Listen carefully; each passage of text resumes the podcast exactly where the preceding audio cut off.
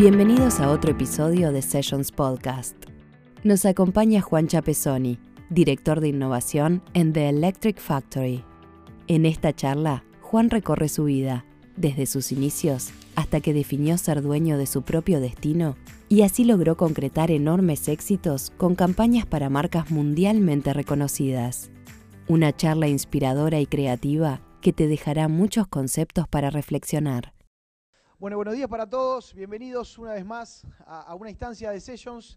Eh, cuando nosotros eh, empezamos a pensar eh, en quién íbamos a tener este año, nos dimos cuenta que muchas veces aquí en Uruguay nos pasa de que hay mucha gente con casos de éxito, mucha gente exitosa, pero también con historias verdaderamente inspiradoras que quizás no tienen la difusión o que no tenemos la oportunidad de escucharlas de primera mano. Y fue por eso que hoy invitamos a, a Juan Chapesonia que nos acompañe.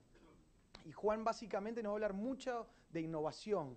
Eh, y nos gustaría también un poco innovar a la hora de, presentarlo. Nosotros siempre vamos y leemos la, biografía de quien nos acompaña y, hoy quería cambiar un poquitito y contarles una historia que fue cómo particularmente yo conocí a Juan. Yo trabajaba hace más de 10 años en, Diageo, que es la empresa que tiene marcas como Johnny Walker, Smirnoff, Baileys, entre otras, eh, y estaba en la parte financiera. Y Juan empezó a hacer eh, con su empresa, The Electric Factory, era la, agencia digital de Diageo, entonces yo estaba preocupado cómo hacíamos cada vez para pagarle menos, para cuidar los costos. Este, así que apareció Juan con, innovación y todo el equipo de marketing contándonos qué era esto de la innovación. Recién arrancaba, se empezaban a generar en la mayoría de las empresas estructuras de innovación, gerencias de innovación, direcciones de innovación, este, y el tema recién empezaba acá en Uruguay. Entonces recuerdo que eh, vienen a comentarme una vez que eh, iba a generarse la reunión de todos los equipos de innovación de América Latina. Iban a ir todos los equipos de marketing hacia Buenos Aires, o sea que ese era el primer tema, ya había que pagar un montón de pasajes. Entonces empezamos a hablar, bueno, eh, ¿quién va? Y, dijeron, bueno, vamos todo el equipo. Y dije, todo el equipo, obviamente el presupuesto ya, ya estaba sufriendo. Dijeron, sí, va todo el equipo y va TEF. Y obviamente dije, ¿cómo TEF? No solo va todo el equipo, sino que también va a nuestro proveedor eh, de, digital. Me dijeron, no, TEF va a organizar. Y esa fue la primera sorpresa eh, que, nos llevamos eh, con Juan. ¿Por qué? Porque TEF era no solo el que organizaba, sino también el que iba a liderar toda la agenda de innovación. Entonces esa fue la primera sorpresa que, me llevé a nivel personal con Juan, diciendo cómo esta empresa que es uruguaya, que es chiquita, que yo los veía acá y arrancaron con muy poquititos, estaba liderando ese evento que tenía cientos de ejecutivos de marketing de una empresa este, bastante importante en Buenos Aires. Y la verdad que no solo fue, sino que fue exitoso. Después terminó trabajando eh, para la mayoría de los equipos globales eh, en, temas de innovación. Y bueno, y así empezó nuestra historia. Y con el tiempo siempre fue de la mano de la sorpresa o de lo distinto eh, las veces que nos encontrábamos. Me decía, bueno, Juan, ¿cómo venís? Y me decía, abriendo la oficina en, en Hong Kong o en China, no me acuerdo ahora. estamos abriendo la oficina en Nueva York. Y, creo que la última fue cuando me dijo, Nacho, estoy buscando un director creativo eh, para mi empresa y yo obviamente con mi ingenuidad le dije, Juan, tengo un amigo que estudió, no me acuerdo si en la BRT o en, la Católica, te paso el currículum y, Juan me dijo, no, voy a contratar a un ilusionista. Este, y, bueno, capaz que ahí contás un poco cómo fue que, contrataste al ilusionista, Juan, pero, pero bueno, les quería pedir un aplauso para recibir a Juan y que empiece a contarnos un poco. Bueno, muchísimas gracias. La verdad que este, es así, como dice Nacho, siempre nos juntábamos a conversar y, a veces me ponía cara de sorpresa, que era el común denominador de, muchas reuniones o de muchos almuerzos que tenía. Por suerte después todo fue tomando sentido y hoy me hace estar acá frente a todos ustedes, grandes empresarios y gente inquieta que por eso hoy están acá despiertos en la mañana en vez de estar haciendo lo que hacen todos los días. Este, cuando, cuando Nacho me convocó, dije, mira, yo la verdad soy una persona que todas las charlas y todo lo que hablo es a carácter empírico y a, nivel de experiencia de vida. Esta charla que voy a dar hoy es basada en hechos reales, no en hechos este, teóricos, es cosas que me pasaron a mí, es cosas que decidimos, cosas que hice, la cual hoy me permite estar acá, ustedes escuchándome y yo estar tranquilo de que lo que digo tengo la prueba viviente y todos los ejemplos del mundo para contarles los errores, los aciertos y, bueno, así que básicamente esta historia la voy a separar en, es una, digamos, una serie que la voy a separar en cuatro temporadas. La primera temporada este, es más sobre el nacimiento y así vamos hasta poder llegar a la conclusión de por qué yo estoy conforme todo el tiempo con, no saber qué voy a hacer mañana. y, eso obviamente se traduce a mi vida personal y también a, a, mi, a mi empresa que fundé con Avedis hace muchísimo tiempo. Así que bueno, empecé, empecemos y esperemos que, les guste y que se, lleven algo de esto. Eh, una vuelta, yo soy Juan Chapesoni, ¿no? mi abuelo era Nelson Chapesoni, presidente de Danubio, dueño de, una empresa constructora llamada Chapesoni Falco, este, construyó muchísimos edificios en Uruguay, este, eh, secretario de la Asociación Uruguaya de Fútbol cuando, cuando fue la Copa de Oro. La verdad que a mí nunca me faltó nada y, fui al colegio alemán y tenía una, vida, la verdad, todo perfecto. Este, y dije, bueno, ¿qué voy a hacer? Y ahí un poco dialogando con mis padres, dije, bueno, estudiar arquitectura, porque soy un tipo creativo. Entonces me, puse a estudiar arquitectura, arquitectura con la idea de ser el heredero, digamos, el, arquitecto que iba a seguir con la empresa de mi abuelo. Este, y la verdad que la venía bien, la venía pasando bien, me venía divirtiendo, paseando, iba a la facultad de arquitectura. Eh, algunas cosas ahí no, no me sentía muy cómodo porque justamente estaba todo tan en calma que ir a la facultad pública y entrarme con piquetes a la calle y, que me tenía que sacar la maqueta, era como cosas que, pará, pará, y yo agarraba la maqueta así, me acuerdo de la primera vez que llevé mi maqueta, llevé una maqueta muy, muy así, muy, muy pituca, este, me, fui a comprar los mejores elementos para la maqueta y puse un árbol con un forraje verde espectacular y caigo con la maqueta que hice en la noche este, a la facultad y veo otras personas que habían hecho una maqueta con papel de diario, sin ninguna, este, la verdad, gastar un peso, todo con lo que había a mano, reciclando. Llego y el, el profesor, linda maqueta, Chapesoni, ¿eh? ¿eh? me agarra y me empieza a sacar todo, todos los, ese verde follaje impresionante que tienen los árboles, los empieza a desplumar y me deja solo un palito y me dice, esto es un árbol. Y, ah, intenté que no era, no era necesario comprar y tener exactamente, vos podías conceptualmente transmitir mejor. Y ahí empecé a chocarme un poco con todo eso. Pero bueno, la cuestión es que, estaba como, bueno, esto, ¿sabes que esto hago la plancha, arquitectura es una, carrera espectacular, pero la hago y después arranco con a, armar algo. La cuestión es que ese castillo de naipes que yo tenía, se me derrumbó todo, porque eh, mis padres cuando yo tenía unos 18, 19 años se separaron, todo el concepto que yo tenía familiar de alguna forma se, me destruyó, hasta el día de hoy mis padres no se hablan, y empecé como también a abrir un poco los ojos que esa, esa bolita de cristal que yo vivía no era tal, o sea, que había muchas cosas que yo no sabía, muchas cosas que pasaban, y yo estaba en ese mundo en calma y dije, y de golpe no tenía nada. Pero no tenía nada y al principio fue como una especie de decir, bueno, pa, y esto es un desastre. Me acuerdo que me fui a vivir fuera de casa este, y dije, ¿y ahora qué hago? Porque yo no, es como que me rebelé. Dije, yo no quiero seguir haciendo lo que la gente quiere que haga, porque en realidad lo que ellos querían que yo hiciera era todo mentira. Porque esta familia que me decía no era real, porque esto no era verdad, todo lo que yo vivía era toda una mentira. Y dije, voy a empezar a ser dueño de mi propio destino, cueste lo que cueste. Y a veces, en muchas, muchos casos veo que tiene que pasar algo catastrófico para que algo suceda. ¿no? algo se tiene que quemar para resurgir. De alguna forma, eso fue como me sentí, me sentí con tanto, con tanta bronca, con tanto, tan, tan desprotegido, y dije, bueno, está, tengo dos opciones, me encierro, o aprovecho esto como una oportunidad y empiezo a hacer mi vida, la vida que, yo quiera hacer.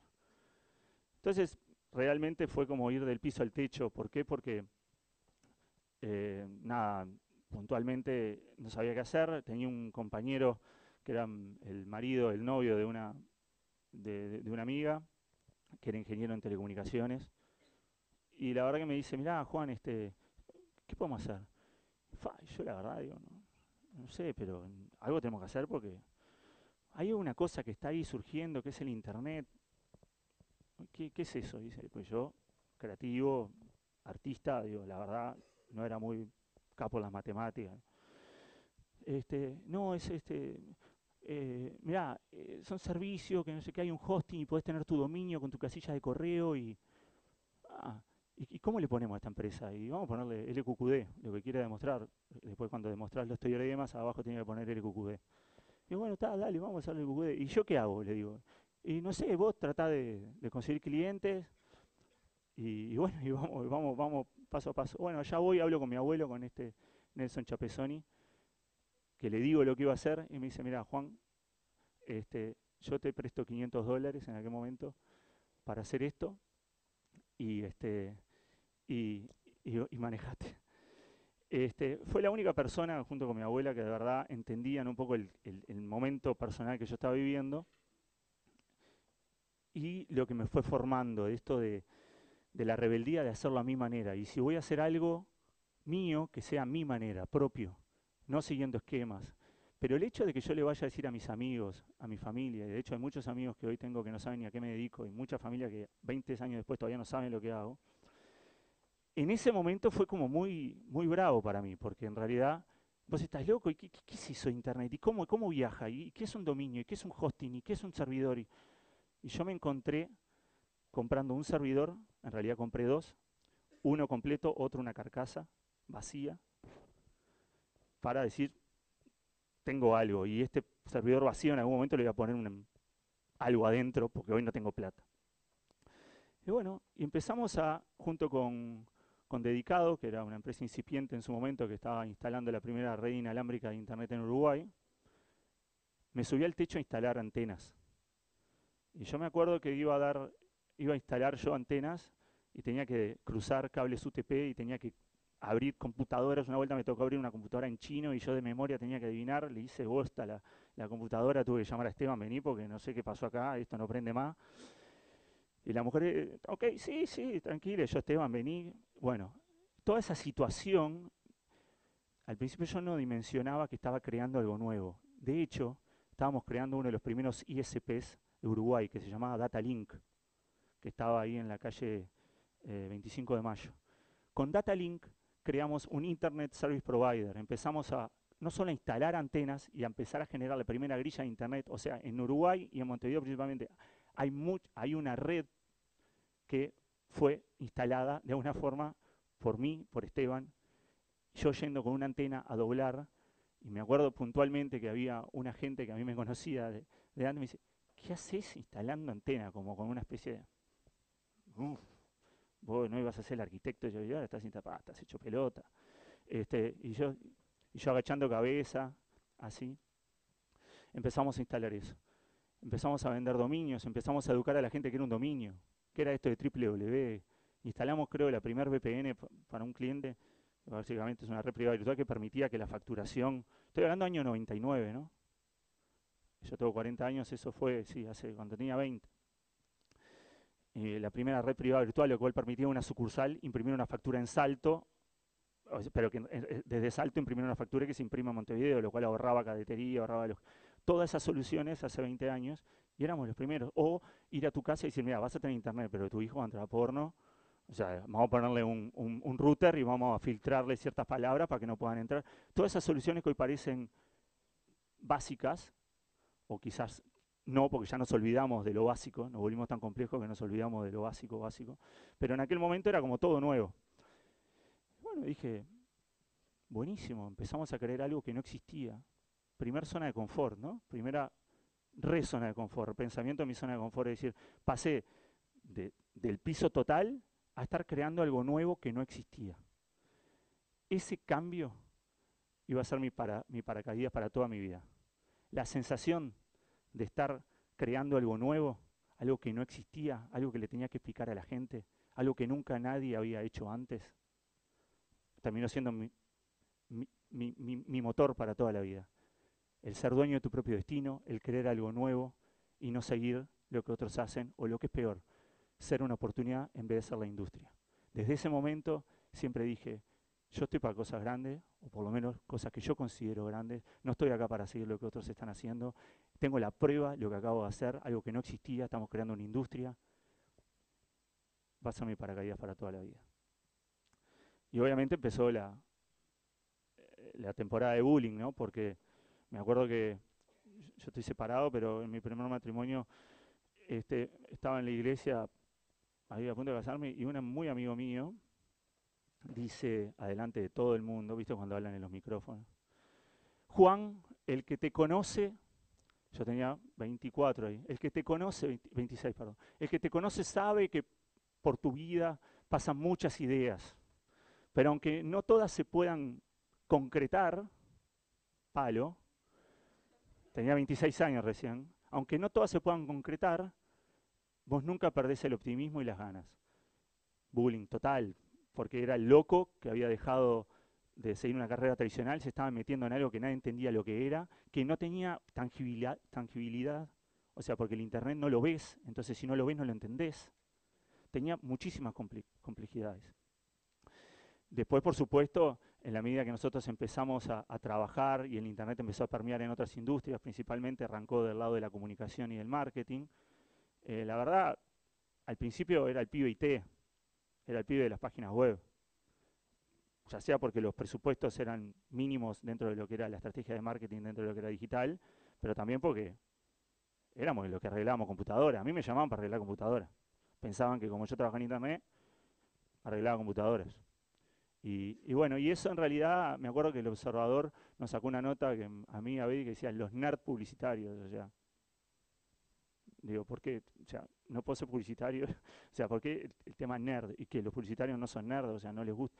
Ah, obviamente la puerta de entrada fue por ahí y también, este, si bien hoy, hoy acá en la audiencia hay gente que siempre me apoyó, hay otra gente como que como que hasta atrás bambalinas, o sea, eso de que, bueno, sí, soy tu proveedor, por ejemplo, con lo que decía Nacho recién, pero al cliente vamos nosotros, o no, no, o sea, como que, y después, por ejemplo, pasaba cosas de que, que, obviamente después uno va creciendo y se entera de que vos en realidad cobras un trabajo X que todavía te lo pagan a 200 días y después ellos lo marcan por 10 veces y se lo cobran a los 30 días. Entonces no me cerraba por, ningún lado, pará, crezcamos juntos. En fin, la cuestión es que, de vuelta, yo soy medio rencoroso. Y ese también fue un motor como para decir, bota, esto cualquiera, este, yo voy a hacer mi forma, mis cosas, te guste o no, te subís o no, te gusta, listo, si te molesta, que te moleste, pero yo acá no estoy ni en ninguna cámara, no soy parte de nada, soy Chapezoni Juan, que de hecho tenía que decir Juan Chapezón, eh, tenía que decir Chapezón y Juan cuando llamaba por teléfono, porque cuando decía Juan Chapezón me decía Juan Chaqué. No, no, Chapezoni, Juan. Me acuerdo que una vuelta llamo a Carlos, a Carlos, a Carlos Lecueder acá, a, padre, y le digo, yo tengo que hablar con Carlos porque tengo una idea para World Trade Center. Y me dice, está, pero si llamo Juan, Juan Chapezoni, digo, Chapezoni. Enseguida me atendió la secretaria. Sí, hay un Chapezoni. Carlos íntimo amigo de mi abuelo. Y me junto, me junto en su escritorio con Carlos y Carlos me dice, Juan, tu abuelo fue el único con el cual yo nunca firmé un contrato.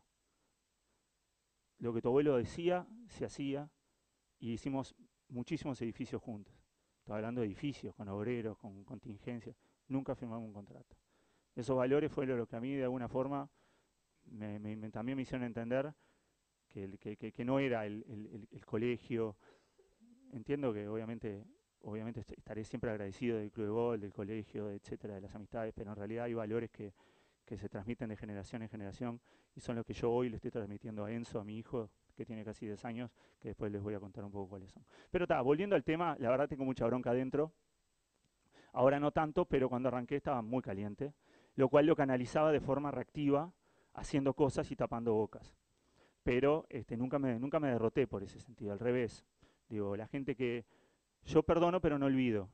Y la verdad que hay mucha gente que está perdonada, no olvidada, y otra gente que siempre se ha portado bien conmigo y, para mí el peor defecto que puede llegar a tener alguien es ser falluto. Entonces toda esa onda que había me molestó y me generó seguir creciendo y seguir metiéndole. Entonces ahí dije, bueno, tenemos este LQQD, que está buenísimo, me parece súper innovador desde estar creando una plataforma nueva que no exista, pero es un embole. Es cero si uno, funciona o no funciona, como el teléfono funciona no funciona, el internet funciona no funciona, o sea, no hay matices. O sea, la, impresora imprime o no imprime, la VPN funciona. Un embole. Al menos para mí, un embole, lo cual estuvo bueno porque en un negocio también de bola de nieve, ¿no? Nosotros era de servicio, entonces continuamente iba creciendo esa bola, se iban renovando los servicios, llegamos a tener y tenemos 5.000 clientes activos, que nos pagan todo el tiempo. Pero en un momento yo esa compañía la decido vender, mi socio se queda con esa compañía, y en realidad yo me empiezo a enfocar del otro lado de la luna, que es del lado de la creatividad, del lado de dejar marcas, del lado de lo, subjetivo, no lo objetivo. Porque si el core de tu negocio es lo subjetivo, no te volvés comparable. Y no solo no te vuelves comparable, sino el canvas, la plataforma para crear es ilimitada. Entonces la creatividad, el arte, el diseño, ¿no? son plataformas que te permiten a vos no estandarizarte y no comoditizarte.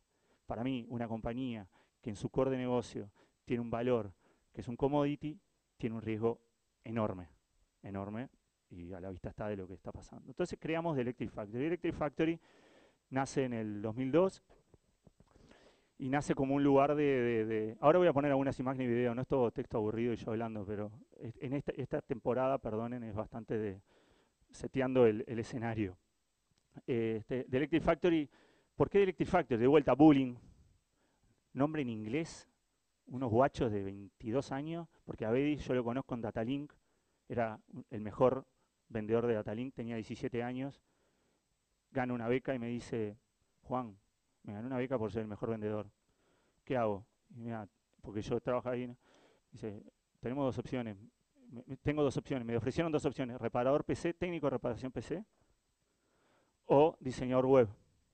Y yo agarro y le digo, estudié diseño web y armamos una empresa juntos. Él tenía 17 años, estudió diseño web y empezamos a hacer una empresa juntos. El primer sitio que hicimos fue la Casa del Botón, tuvimos que sacarle foto a 3.000 botones uno por uno. Y después empezamos, por suerte, a hacer otro tipo de, soluciones. Pero bueno, estuvo bueno el ejercicio de Daniel Sang de 3.000 botones. Este, de Electric Factory, nombre en inglés, unos, unos, unos guachos medio arrogantes, medio, no sé, ¿qué, onda esto? Este, y era porque de Electric People, de Electric Factory iba a ser el roster donde íbamos a reclutar la mejor talento, la gente más talentosa le íbamos a poner en esa plataforma, en ese lugar, a hacer cosas. ¿Por qué? Por ser curioso, por ser inquieto como nosotros, por ser eléctrico. Hoy es un concepto que a veces lo vemos en campañas publicitarias, hoy casi 20 años después, Be Electric, el seamos eléctricos, y el concepto de ser eléctrico. Me acuerdo la primera vez que fui a Estados Unidos con el concepto de Electric Factory, me dijeron, ay, the Electric Company arrived. Y digo, no, no, no, no somos la UTE de Estados Unidos, somos de Electric Factory y ahora vas y a veces caminas y ves un comercial de Gap que dice Be Electric, Stay Electric. Ese concepto en aquel momento también nos definió. Las decisiones que uno, toma tienen que ser coherentes después con sus actos. Entonces, si yo me llamaba Electric Factory y llanamente eran hormigas en la cola y éramos eléctricos, obviamente no podía terminar haciendo pura y exclusivamente todo lo mismo una y otra vez y levantarme a trabajar haciendo una y otra vez. No, de alguna manera todo se estaba alineando para que nosotros teníamos que hacer relajo. El día que no, no más relajo porque de Electric Factory no existe más. Ese es nuestro core. Esa es la bandera que decidimos ponernos Avedis, que él hoy tiene 35, yo 40, y es lo que vamos a seguir haciendo porque es lo que me motiva cada día, cada mañana a levantarme. Entonces, del otro lado de la luna, subjetividad de Electric Factory. ¿Dónde vamos?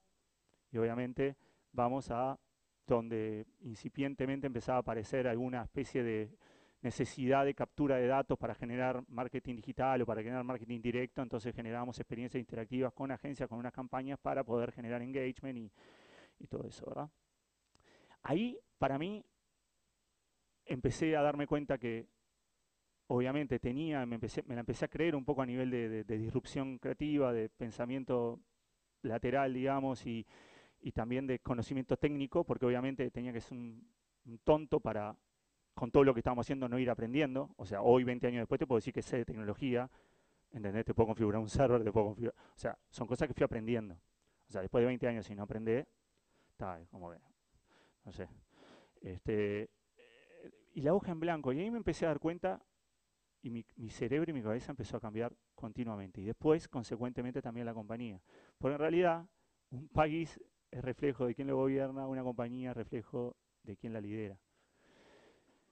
Y ahí empecé a ver todo en blanco, todo en blanco. Desde cómo están ustedes sentados hoy, que veo un patrón musical por hombre, mujer, hombre, mujer, hombre, mujer, lo que sea, a, data en todos lados y empecé a, ver oportunidades absolutamente en todos lados. ¿Por qué? Porque con todo esto que estábamos haciendo, entre el QQD, que creamos el Internet, y, y Electric Factory, creamos experiencias, empezamos a convertirnos medio en titiriteros de la realidad, porque en realidad lo que para mi padre era ciencia ficción, para mí era una posibilidad. Me acuerdo estábamos comiendo una vuelta, me dice, Juan, y, le dije que me iba a ir a una, una, conferencia en Dallas de naves espaciales, y mi padre es productor rural, me dice, ¿qué hace Juan? ¿Qué tiene que ver esto? Me dice, papá, todo, porque en realidad las interfaces de las naves espaciales tienen que tener cierta similitud con la experiencia de usuario.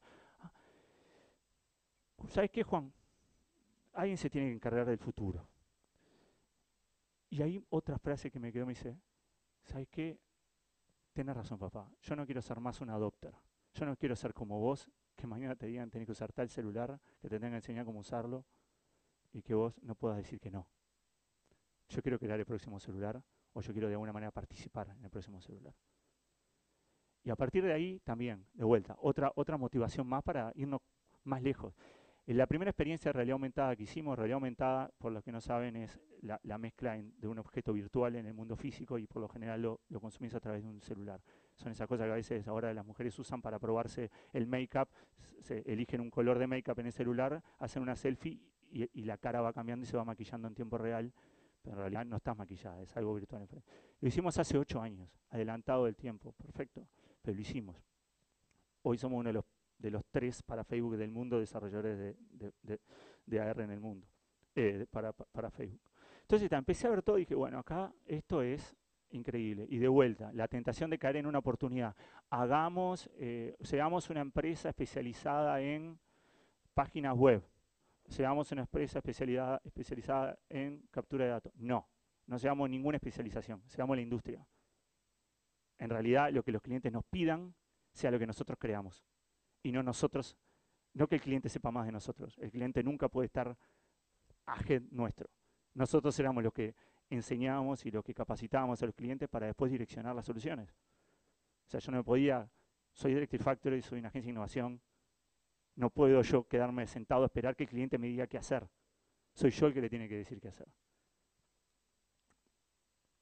Y ahí, de vuelta, empezaba a viajar, llego a, mi primer cliente en Estados Unidos fue McDonald's y llevo un rascacielos ahí en la 37 Walker, que es un edificio negro ahí en Chicago. Piso 22. Llego y una conferencia de 30 personas, yo en una mesa, tratando de pichar el proyecto, presentando. Me dice, hey, you're, you're, you're But you're not from Uruguay, are you? Sí, sí, soy Uruguay, no sé qué.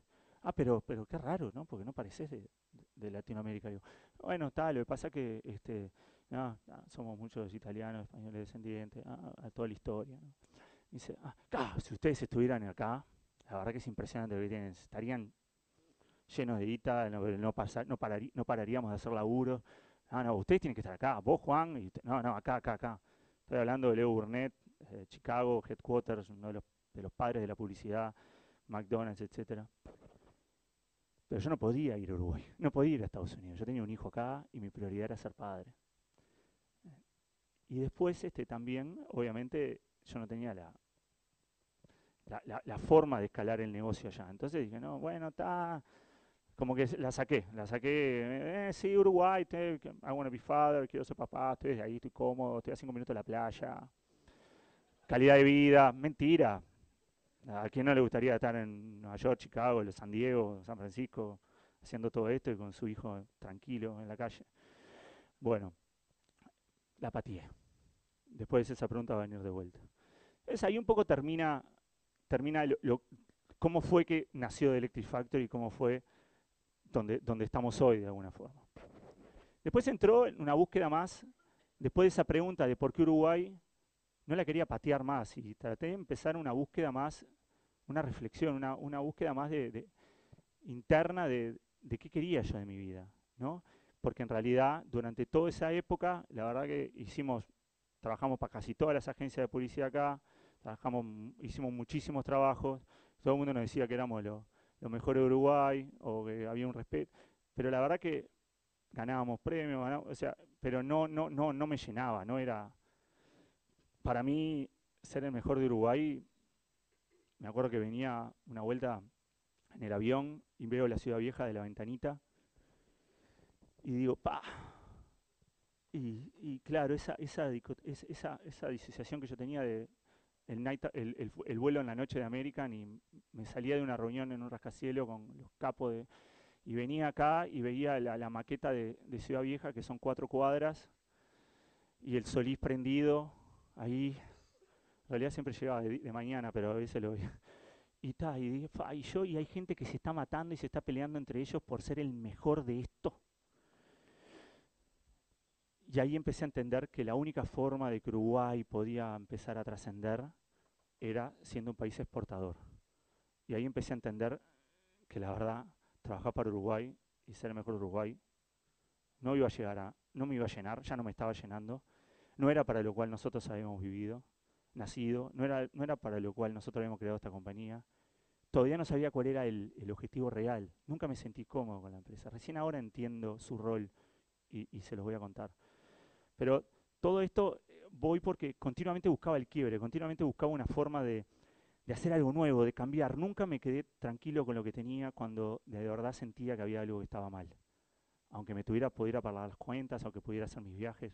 No, uno no nace para eso, para la conformidad. ¿No? Al menos.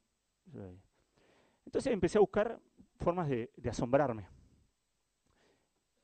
Y me volqué un poco al espacio, no para ser un experto en la astronomía, pero el espacio me empezó a ayudarme a cambiar la escala de las cosas.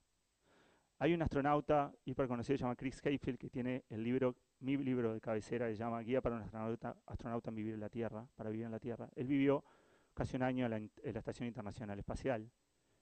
Y después cuando vuelve a la Tierra, ¿cómo hago, ¿cómo hago para vivir de vuelta en la Tierra después de haber vivido un año en el espacio y saber que nunca más puedo volver, ¿no? Este, y él escribe ese libro y escribe cómo se prepara, que no, no, no viene al caso ahora. Pero me empecé a, a- a- a interesar en eso, ¿no? Y encuentro este video que me empezó, fue como el primer wow moment, dije, ta, nosotros somos esto. Y esto quiero que sea el motor de todo lo que voy a hacer a partir de ahora. Qué tan grande es nuestro mundo. Y a partir de ahí me di cuenta que no era que yo me achicaba, era que mi, mundo se expandía. Y empecé a entender que en realidad no era, nada era tan grave ni nada era tan mágico. Porque en realidad nada tiene la escala suficiente como para de verdad afectarnos. Lo único que sí me generó es las ganas de trascender, de trascender y saber que muchos de los valores que yo le estoy pasando a mi hijo, a mucha de la gente que hoy está tratando a trabajar, a la empresa, que son muchachos jóvenes, o hasta el programa de After School, que ahora le voy a mostrar que son niños de 6 a 12 años, el día que yo no esté más, lo que hicimos va a seguir viviendo en ellos. Esa es la única forma que yo sé que voy a vivir 40 años más. Y así, así, así. Mi abuelo murió y después de todo lo que hizo, de toda la gente que ayudó, terminó en- enterrado, en- rodeado de seis personas con la bandera de Danubio. Y me di cuenta que en realidad, al fin y al cabo, eh, él sigue vi- viviendo a través mío, a través de la familia. Pero en realidad, no importa cuánta guita hiciste. El el viejo se fue al ataúd solo con seis, personas alrededor. Y por política, porque en realidad. Entonces, en realidad, me empecé a preguntar eso, ¿no? Y Erika Ilves, que es una chica que yo conocí, ella llevó adelante un proyecto que se llama The Human Project. Yo la traje una vuelta al, al Desachate, que es un festival publicitario. La llevé a conocer Punta del Este, me venía yo manejando y ella me dice, Juan, ¿puedo hacer una, ¿puedo hacer una, una interview, un job interview acá desde el auto? Sí, sí, claro, se abrió el Skype. Yo venía manejando. Dice, no, no.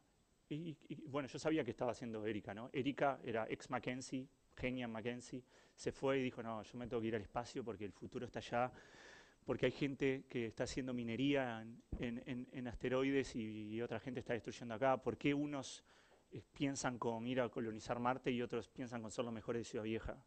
Este, eh, eh, si somos el mismo ser humano, ¿cuál es el patrón? Entonces ella tiene un, ella tiene una compañía llamada Off-World que hace eh, minería en la Luna controlada con robots, que no son cyborgs, son robots tipo drones, en la Luna controlada desde Pasadena a Los Ángeles.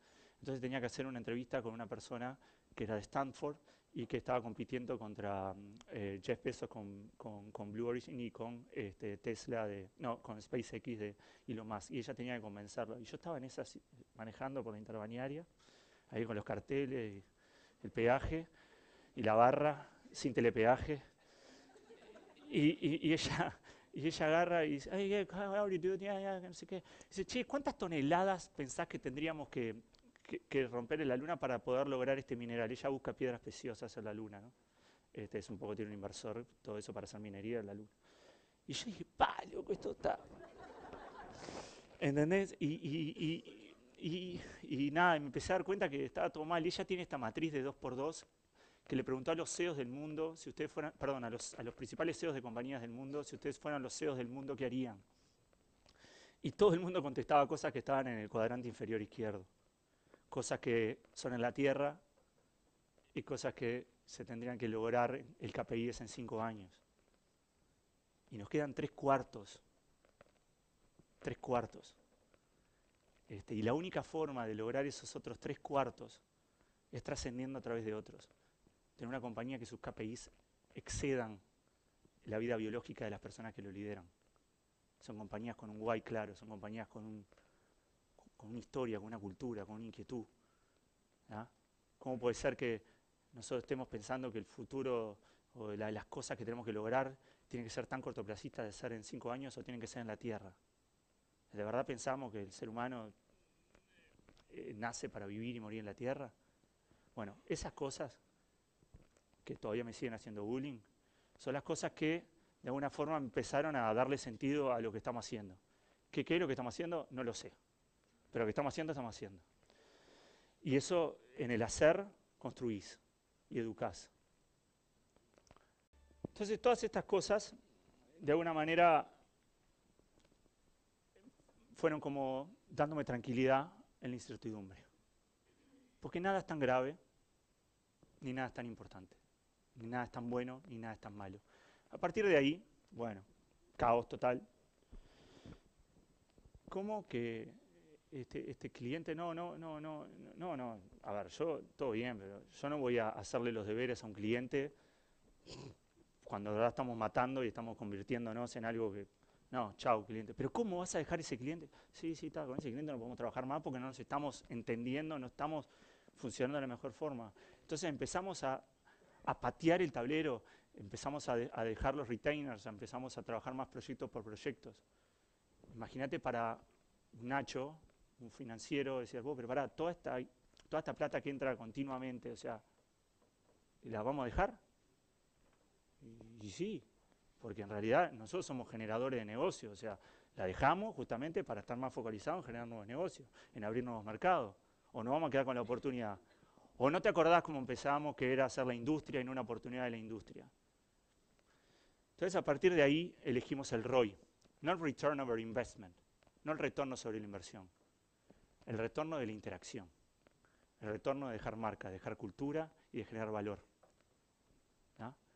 al, costo que sea. Porque el día que nosotros dejemos de hacer eso, la compañía se comoditizó, no existe más. El día que alguien le pregunten, che, ¿qué es de Electric Factory? Che, después de la charla de Juan, ¿entendieron algo que hacen? Eh, sí, obvio, hacen. Está todo mal. Ustedes no tienen que entender nada. Yo simplemente cuento la experiencia y después sacarán sus propias conclusiones. Pero en serio, ¿por qué Uruguay? Y ahí sí, boom, el espacio, lo que no había pasado antes. Y ahora, Uruguay, ¿sabes por qué? Porque es el mejor lugar para reclutar talento en Latinoamérica y exportarlo. Uruguay, porque vos no podés arrancar un negocio pensando en el mercado local. La única forma que podés es hacer un negocio pensando en exportarlo, porque no tenés mercado local. No existe. Me acuerdo que di una conferencia en, la NYU, en Tisha, en Nueva York, y estaban todos los, pibes ahí, y estaban con miedo. Y digo, ¿por qué con miedo? Porque acá en Nueva York, digo, si nos equivocamos, that's why. Venía a Uruguay, venía a Uruguay, empecé a hablar con el gobierno, empecé a hablar con la ANI, hay unos artículos, o sea, ¿y por qué no? ¿Por qué no en el Huffington Post hablar sobre Uruguay como centro de innovación? mundial, como el, lugar de prototipado y de testeo, pero no de producto, de negocio. ¿Por qué compañías como de consumo masivo, Unilever, InBev, Diageo, los que sean, por qué, entendiendo que su mercado local no alcanza y cada vez se va achicando más y nuestros puestos de trabajo cada vez más corren riesgo de, regionalizarse, ¿por qué no tratamos de convencer de que la única razón de existir de estos países sea para prototipar nuevos modelos de negocio, para prototipar cosas, para intentar cambiar un sistema, un business model un producto nuevo. ¿Por qué no? Si tenemos todo para hacerlo. ¿Y cuál es el mejor lugar para ir? Si vos tenés un primo crack o un familiar, mándalo a Electric Factory. Algo vamos a hacer con él. Eso es Electric Factory. Es el mejor centro de reclutamiento de talento de Latinoamérica, el mejor lugar para estar si tenés entre 20, 18 y 30 años, porque hacemos cosas y hacemos de todo. El largo de nuestra vida es finito, pero el ancho depende de nosotros. Esto lo dijo Pablo Casacuberta en un TED y me voló la cabeza. Y a partir de ahí terminó siendo mi motor para absolutamente todo lo que hago. Tarde o temprano nos vamos a morir. Envueltos en una bandera de Danubio rodeado de seis o con todo el festejo posible. Pero es cómo viviste esa vida. La otra vez, el jueves estaba dando una conferencia en Nashville para, mejores, este, para todas las mejores productoras del, mundo, que nosotros desde hace ocho años somos considerados una de las 50 mejores productoras del mundo, los, que manejan el negocio hacia adelante del, mundo interactivo. Y la verdad, somos todos creadores, somos titiritores de realidad, pero estamos entrando en los mismos vicios de las industrias pasadas. Nos creemos que todo depende de nosotros, que, somos nosotros los que lideran el negocio. No, si sos una empresa de, de bebidas alcohólicas hoy, capaz una persona en su, casa se puede hacer una cerveza artesanal que te, te pratea el tablero, o podés innovar en otras cosas, o sea, no, o sea, ¿cómo vivís? ¿Qué haces? ¿Cómo vivís esa vida? Entonces acá viene un poco la parte, bueno, teníamos cómo arrancó Electric Factory, todo lo que le empezó a dar sentido a Electric Factory y la forma en la cual yo promuevo vivir a, mi hijo, o sea, este, eh, que mi hijo sepa no, no que hay otros países en, el mundo, pero que hay otros planetas. ¿Entendés? Para mí eso es impresionante. Que, mi hijo le pregunte en el colegio que quiere ser grande y me diga, quiero, quiero ser astronauta, porque lo tengo ahí. Para mí fue como mágico, aunque no sea ser astronauta, pero es un tema de how big is your world. ¿Entendés? De que tu mundo no necesariamente tiene por qué ser acá. Entonces empezamos a hacer que, bueno, para reclutar el mejor talento tenemos que hacer y está bien porque muchas veces íbamos para Estados Unidos y era, this is too good to be true. Esto es una bomba de humo total, esto es todo mentira, esto es loco. Nosotros gastamos plata. Lo que empecé a hacer es la misma plata que gastaba yo yendo, la pago para que vengan, los hospedo en un terrible hotel, los hago pasear con Nacho a comer, que siempre tiene buenos lugares, y dicen, my God, this is true. Esto de verdad, esto es loco. No puedo creer lo que hicieron. Con 500 dólares tienen esto, que es una. Ahora, tenemos que deliberar, hay que hacer. No puede ser toker, tenés que hacer. Para equivocarte y para aprender.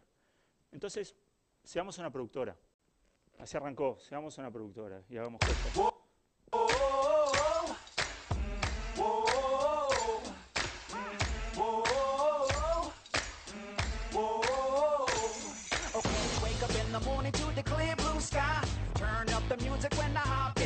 El 95% de trabajo hoy no es para Uruguay, para todo el mundo. ¿Por qué? Porque en realidad yo necesito de ese mundo para inspirar a la gente que venga a este lugar a trabajar para el mundo. Porque si yo estoy en este mundo, en esta empresa y trabajamos por Uruguay, how big is the world? Entonces en realidad no es que no me importe los clientes uruguayos o los clientes uruguayos no me puedan pagar lo que queremos. Lo hay y algunos clientes lo hacemos, no es ese el problema. El problema es que tiene que ser o un trabajo muy disruptivo o una, empresa del cual el resultado sea muy disruptivo, pero principalmente tiene que ser para afuera, porque Electric Factory tiene que inspirar a conquistar el mundo y no irte de Latinoamérica a ser bulleado en Estados Unidos para triunfar. No, podés quedarte en Latinoamérica a cinco minutos de la playa, cerca de tu familia y trabajar para las mejores marcas del mundo. Y lo más divertido es levantarte todos los días sin saber qué vas a ir a hacer. El otro día tenía una muchacha, Camila, que es una genia, y, este, y le digo, ¿por qué estás en TEF? Me lo pregunto siempre cuando me dice. Y, le digo, pero en serio, ¿por qué estás? La verdad, porque estoy en una burbuja. Yo no hablo en español, estoy todo el tiempo hablando con clientes de afuera, y todos los días que vengo, no sé con qué me voy a encontrar. En momentos donde hay mucha software factory, proyectos largos y mucho negocio, de vender barato la hora y venderla en Estados Unidos más cara. Caemos mucho en esa tentación de hacer cosas que son económicamente viables, pero terminan cansando al empleado o terminan aburriendo. Yo prefiero mil proyectos cortitos a un, a un proyecto largo, aunque ganemos menos plata. Seamos una empresa de, de, de film y postproducción. ¿Por qué no? ¿Por qué tengo que ser solo una cosa? Esa idea de que cuando vos eras chico te decían, che, pero ¿qué vas a hacer cuando seas grande? todo el mundo, yo se lo pregunté a mi hijo, ¿qué vas a hacer cuando seas grande? mi hijo astronauta, por suerte, pero... Che, ¿qué vas a hacer cuando seas grande? yo, si pudieras tener mi conocimiento y tener esa idea, pero ¿por qué tengo que ser una cosa? ¿Por qué? ¿Quién dijo que yo tengo que hacer una cosa? ¿O qué mentor que estoy cansado de escuchar dice, Juan, enfócate en una cosa sola? No, no, no puedes hacer muchas cosas. O sea, nosotros tenemos que hacer una cosa sola. No, no, no, no, no, porque no puedes ser bueno en muchas cosas. Mentira. Mentira. Podemos ser buenos en miles de cosas. En miles de cosas. Nosotros somos buenos en muchísimas cosas. Yo soy bueno en muchísimas cosas. En otras soy pésimo. No las hago, pero lo intenté. Tengo una carrera frustrada de cantante. Este, bueno, no lo, quiero, no quiero aburrir, pero acá hacemos film, postproducción. Hemos hecho proyectos este, de vuelta, desde Uruguay vos venís y hemos hecho una. Para que tengan entendimiento de, las escalas y no, no tengo problema. Hemos hecho sitios de, de, 700 mil dólares, de un millón de dólares, sitios web, desde Uruguay. Eh, eso, eso dice algo. Primero, dice que hay, hay, hay plata allá afuera, pero lo más principal es que hay talento acá. La mayoría, sí, si bien hay gente de afuera trabajando acá, la mayoría de la gente es uruguaya. Seamos educación.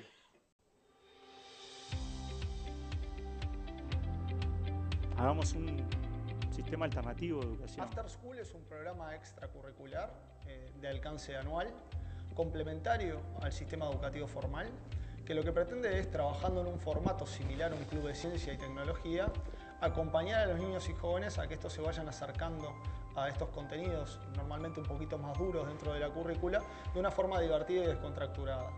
Trabajamos fundamentalmente combinando tres metodologías y esas tres metodologías las ponemos en juego a lo largo de todo el año para que los chicos, a través de, ser protagonistas del proceso educativo, logren construir eh, digamos, desarrollos en materia de ciencia y tecnología que generen soluciones para determinados problemas. Estamos creando creators, no adopters, creators, gente que crea. Niños, mi hijo que viene y me dice, papá, vamos a hacernos un robot, no a comprarlo, vamos a hacernos el robot. Y el negocio de la fábrica de juguetes será en darnos un software o un documento para que yo pueda ir a una máquina 3D a imprimirlo o a una cortadora láser a cortarlo. Pero el vector humano de construir algo con tu hijo, que tu hijo lo haga con la mano, eso es lo que es el futuro, lo que se viene. La tecnología humana. Seamos una incubadora, tenemos una, somos una de las incubadoras de la ANI, incubamos proyectos. Tenemos Glucosí, que ahora acaba de sacar el primer producto del mercado, que básicamente está enfocado en diabetes. Tenemos Jacinto de Unicorn, que básicamente es juegos de mesa con realidad aumentada. Tenemos Motion Lab, que es un laboratorio para todo lo que es la parte de, musculatura. Tenemos Hidrodata, que son, barcos que en realidad eh, hacen trazabilidad de la calidad del agua de los ríos y arroyos del Uruguay. ¿Por qué digo tenemos? Nosotros creamos la infraestructura, creamos la, plataforma y después los incubamos con, capital, los ayudamos a levantar fondos del ANI, nosotros nos quedamos con un porcentaje y los aceleramos. Pero más allá de eso, de vuelta, es reclutar este talento, tenerlo dentro de nuestro ecosistema, aprender, innovar juntos, colaborando. Somos un Fab Lab, este, somos un Fab Lab. Hicimos el, primer Fab Lab más grande de Latinoamérica. Este, el primero y el más grande. ¿Era necesario hacerlo hace tres años? No, no era necesario. No era necesario para el mercado local, no era necesario. Ahora, para el mercado global y para las tendencias globales, sí. Y si había una compañía que tenía que hacer esto, era de Electric Factory. Somos nosotros. ¿Tenemos hormiga a la cola? Sí, tenemos hormiga a la cola. ¿Somos eléctricos? Sí. ¿Tenía necesidad de hacerlo? No. Pero en realidad la historia y, y esto nos iba a ayudar a trascender. Trascender y dejar que hoy cualquier persona... El otro día iba y había una, una chica que nos fue a cortar en la cortadora láser este, eh, unas cositas ahí, unas vestimentas. Digo, ¿qué haces vos? No, eh, diseño, diseño vestimenta para disfraces para cumpleaños. Pa, ¿y vos los cortás? No entiendo, me dice. Sí, claro, porque es mejor por láser que con tijera. Digo, pero vos no tenés que, andar cortando esto. Vos tenés que tener una página web, subir tu diseño casi en, en real time. O sea, mañana Michelle Obama sale con una traje o el, gorro rojo de, la, reina, el gordo verde, perdón, de la reina, y hacer un traje así en tiempo real, lo descargas por un dólar, vas a un Fabla y te lo imprimís y la madre con su hija hacen el disfraz. No tiene, no tiene sentido que vos. Y eso es un negocio que ella estaba súper localizado, súper análogo, con un simple razonamiento y cambio se lo volviste global. Sea, porque la mujer desde Uruguay puede diseñar disfraces globales, porque hoy en social media, ves, lo, te inspiras en cualquier disfraz, lo sube a una web y cualquier persona de la red Fab Lab se lo puede descargar y hacer un disfraz con su hija. Compramos una empresa que se llama Wildfire de social media, después la vendimos, pero fuimos social media. Fuimos data y analítica. Tenemos nuestra propia herramienta que se llama Bunker. No, no le voy a mostrar, después ustedes pueden entrar. Pero básicamente Bunker se utiliza en toda Latinoamérica hoy y acaba de recibir una inversión muy grande porque es un spin-off de nuestra propia compañía. Esa compañía que yo creé que se llama The Electric Factory terminó siendo un holding que es dueña de otras compañías. Pero terminó siendo una plataforma. Y Bunker es una de esas. Seamos el, futuro de Las Vegas. Ahora en Las Vegas, en el 2019, The Electric Factory está acá al lado del Lego. En, una charla está siendo considerada como una de las compañías alrededor del mundo que está llevando adelante el futuro de los juegos, de los, juegos conectados. The Electric Factory en Las Vegas, ¿entendés? No, entiendo qué hace acá. Ni, yo lo, ni yo lo entiendo. Pero está de más. Seamos un producto. La tecnología, de vuelta, lamentablemente o afortunadamente se ha comoditizado. Todo el mundo sabe programar, todo el mundo sabe hacer las cosas. Ahí donde la creatividad vuelve a tener sentido. Y más vuelve a tener sentido cuando te das cuenta que haces esto desde Uruguay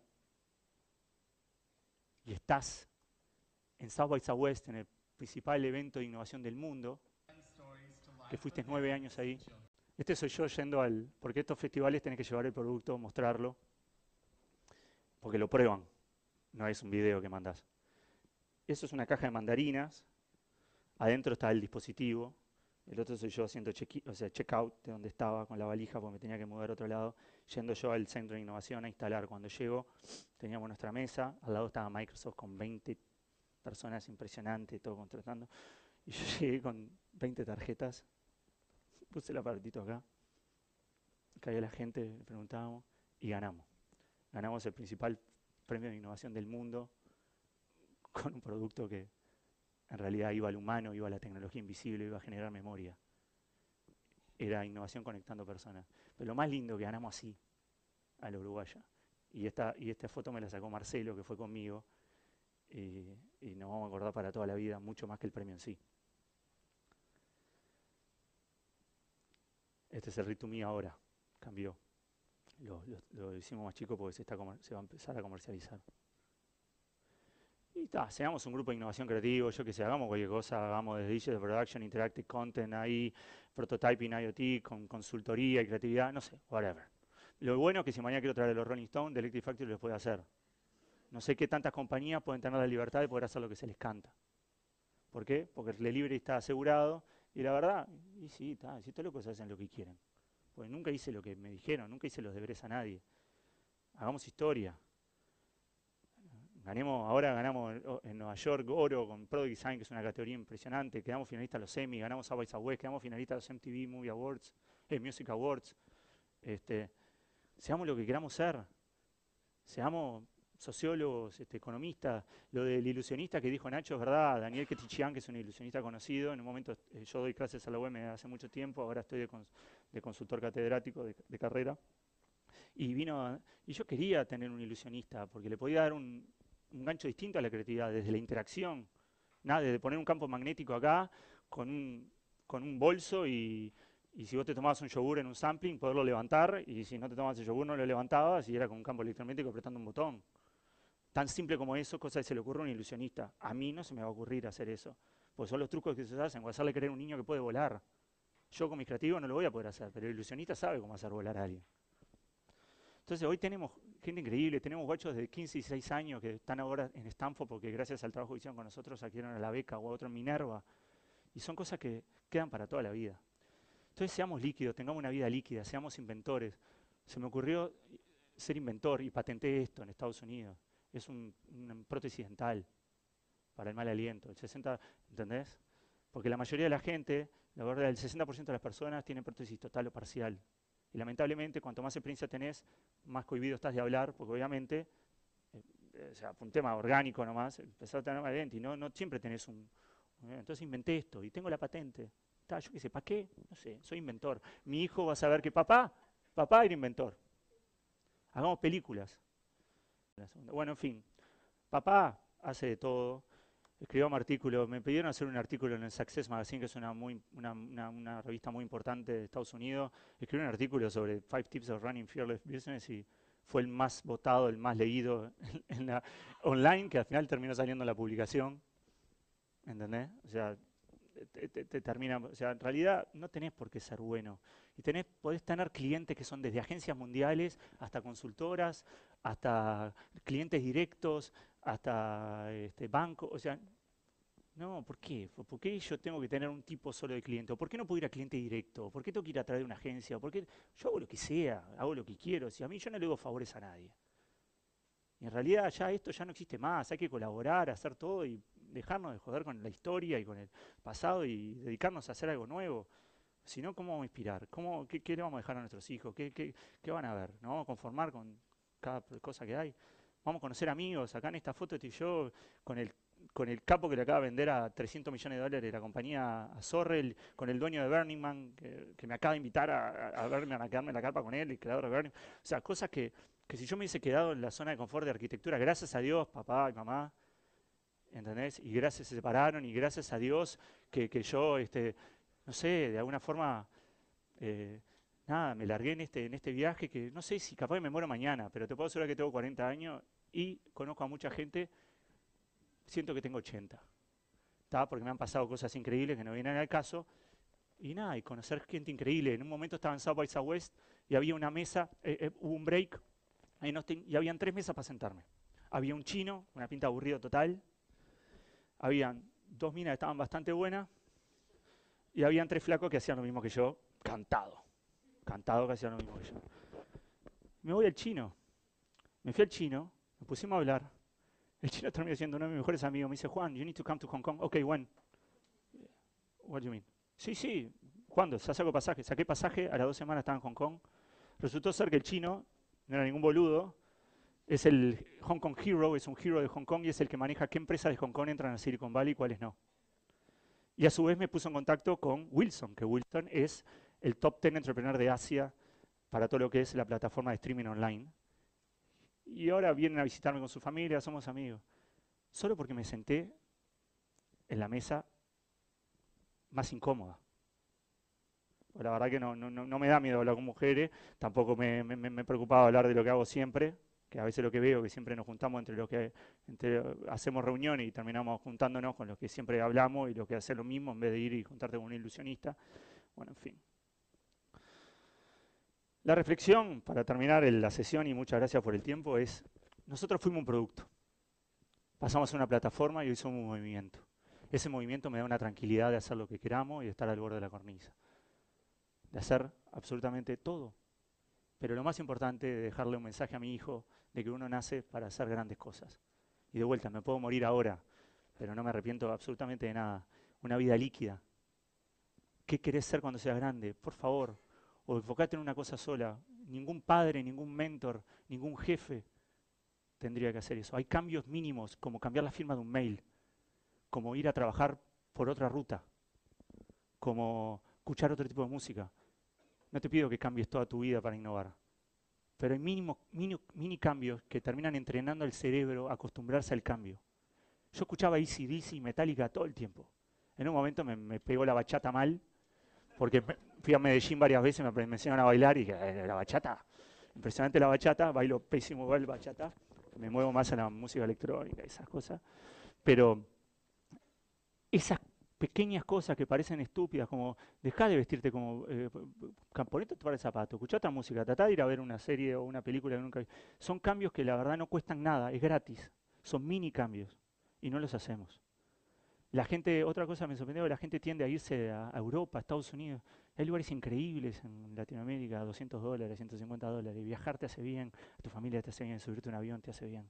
Aunque sea por 200 dólares ir a Perú o a el lugar donde más me sorprendió, que lo tenía como que era una bosta y terminó siendo impresionante, la catarata de Iguazú. Increíble la catarata de Iguazú. Iría todos los años. Mi hijo copado. Y lo más importante es, tengo un amigo, Kiko, que el padre murió, un día estábamos haciendo un asado, y le me dice, ¿y, cómo está lo, de tu viejo? Y eso me dice, mira, papá me dijo una vuelta una cosa. Si vos pones la canción de Frank Sinatra, mi manera, y no te emocionás, quiere decir que no viviste. Yo pongo My Way, de hecho, me pongo a hablar ahora de eso y me ganas de llorar.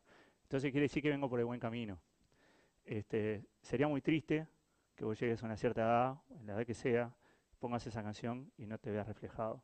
Porque de verdad podés terminar muriendo en un ataúd rodeado de seis personas con una bandera de Danubio. Entonces, gracias a todos ustedes por dejarme contar la historia.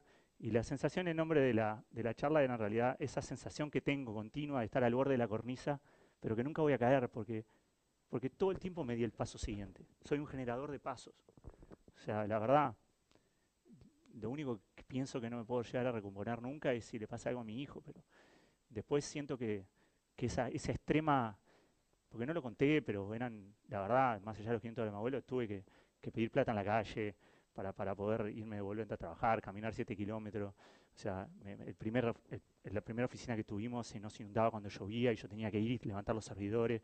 La seguridad eran dos mastines napolitanos que a mí no me querían, me querían comer, pero era la seguridad, era el, alarma que teníamos. O sea, cosas que son increíbles, pero está, no viene al caso porque si una charla de tres horas. Pero, pero bueno, esa sensación de que nunca vas a caer. Así que muchas gracias a todos